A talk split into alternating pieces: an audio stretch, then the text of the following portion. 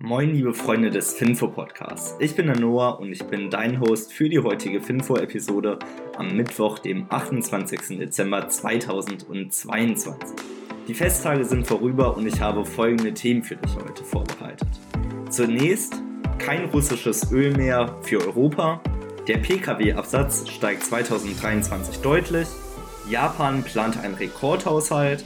Elon Musk verspricht für zwei Jahre keine Tesla-Aktie mehr zu verkaufen, eine TSMC-Fabrik in Dresden und Boero kauft doch nicht Galerie. Somit sind alle Themen bekannt und wir beginnen mit der ersten News.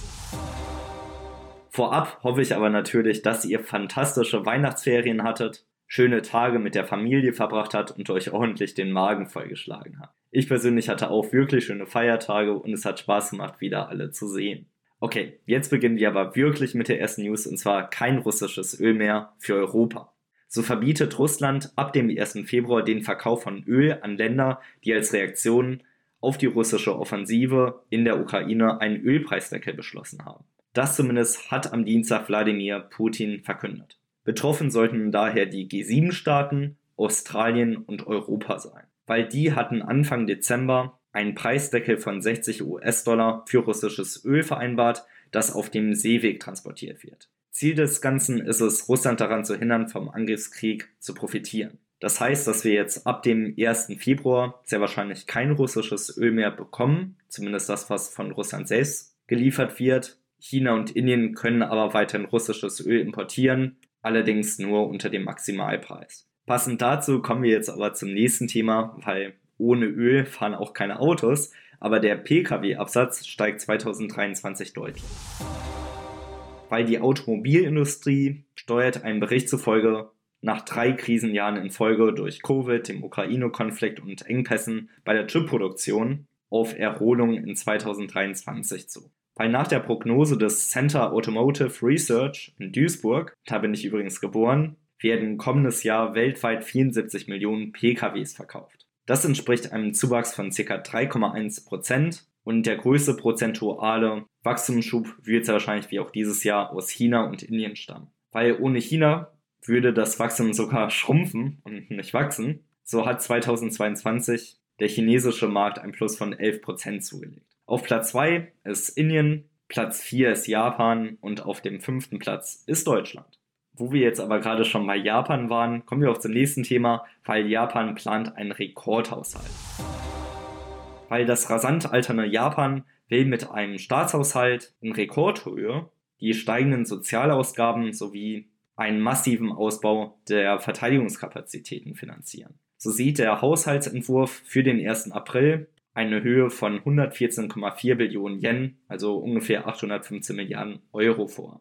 Dabei sollen die Militärausgaben auf 6,8 Billionen Yen steigen, was insbesondere dadurch begründet ist, dass man dem Machtstreben Chinas und der Bedrohung Nordkorea etwas entgegensetzen möchte. Ich hoffe also, dass hier keine weiteren Konflikte entstehen werden und dass hier die Lage entspannt bleibt und es einfach nur ums Aufrüsten geht.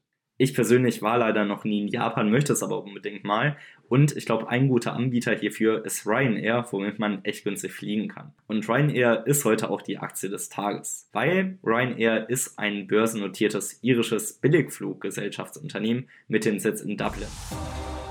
In Europa sind sie die größte Low-Cost-Airline und verfügen über günstige Kostenstrukturen, was sich im Preis der Flüge widerspiegelt. Anhand der billigsten Preise können Sie permanent neue Routen erschließen und nahezu all Ihre Flugzeuge ausbuchen. Im Jahr 2018 beförderten Sie etwa 140 Millionen Passagiere. Infolge der Pandemie waren es im Jahr 2021 nunmehr 27,5 Millionen. Die Mission Ryanair ist es, niedrige Tarife anzubieten, die ein höheres Passagieraufkommen generieren und gleichzeitig den Fokus auf Kostensenkung und Effizienz im Betrieb zu halten. Das Management ist Michael O'Leary, der seit 1993 Geschäftsführer von Ryanair ist und ca. 44 Millionen Ryanair-Aktien besitzt, was einem Unternehmensanteil von ca. 4% entspricht.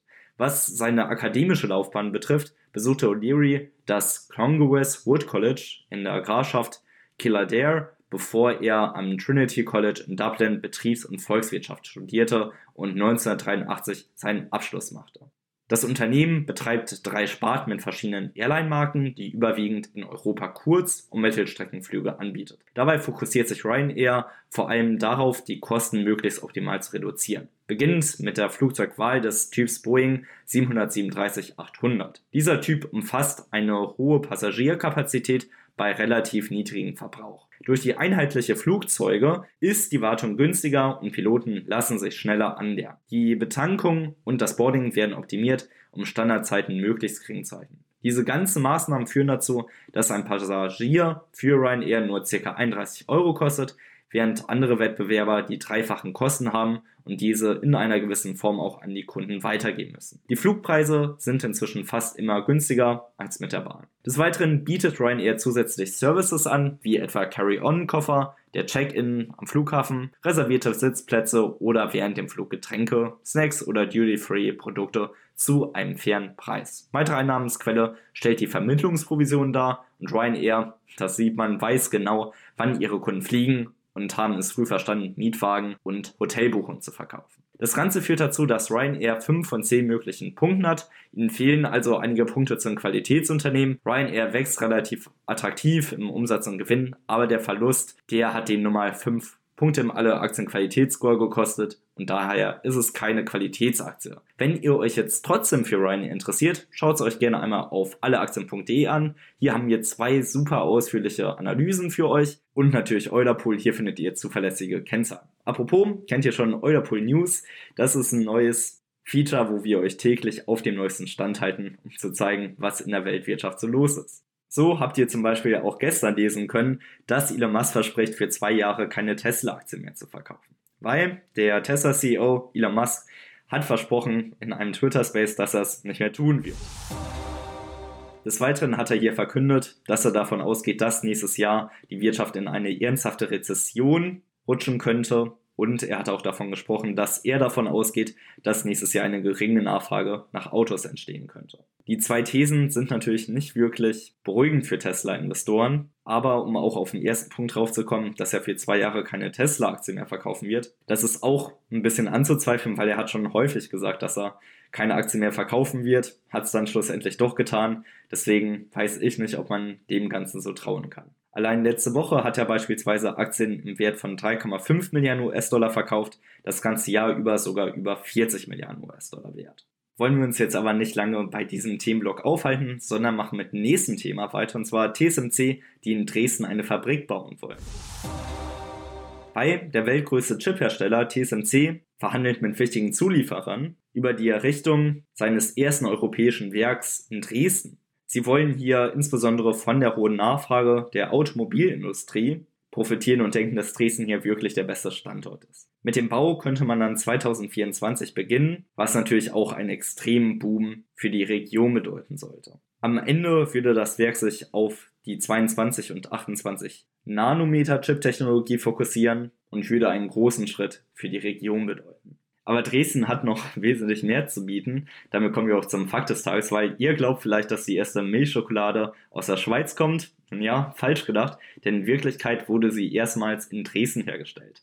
Das Dresdner Unternehmen Jordan und Tineus bewarb 1839 erstmalig ihr neues Produkt mit einer Werbeanzeige in der Zeitung Schokolade aus Milch.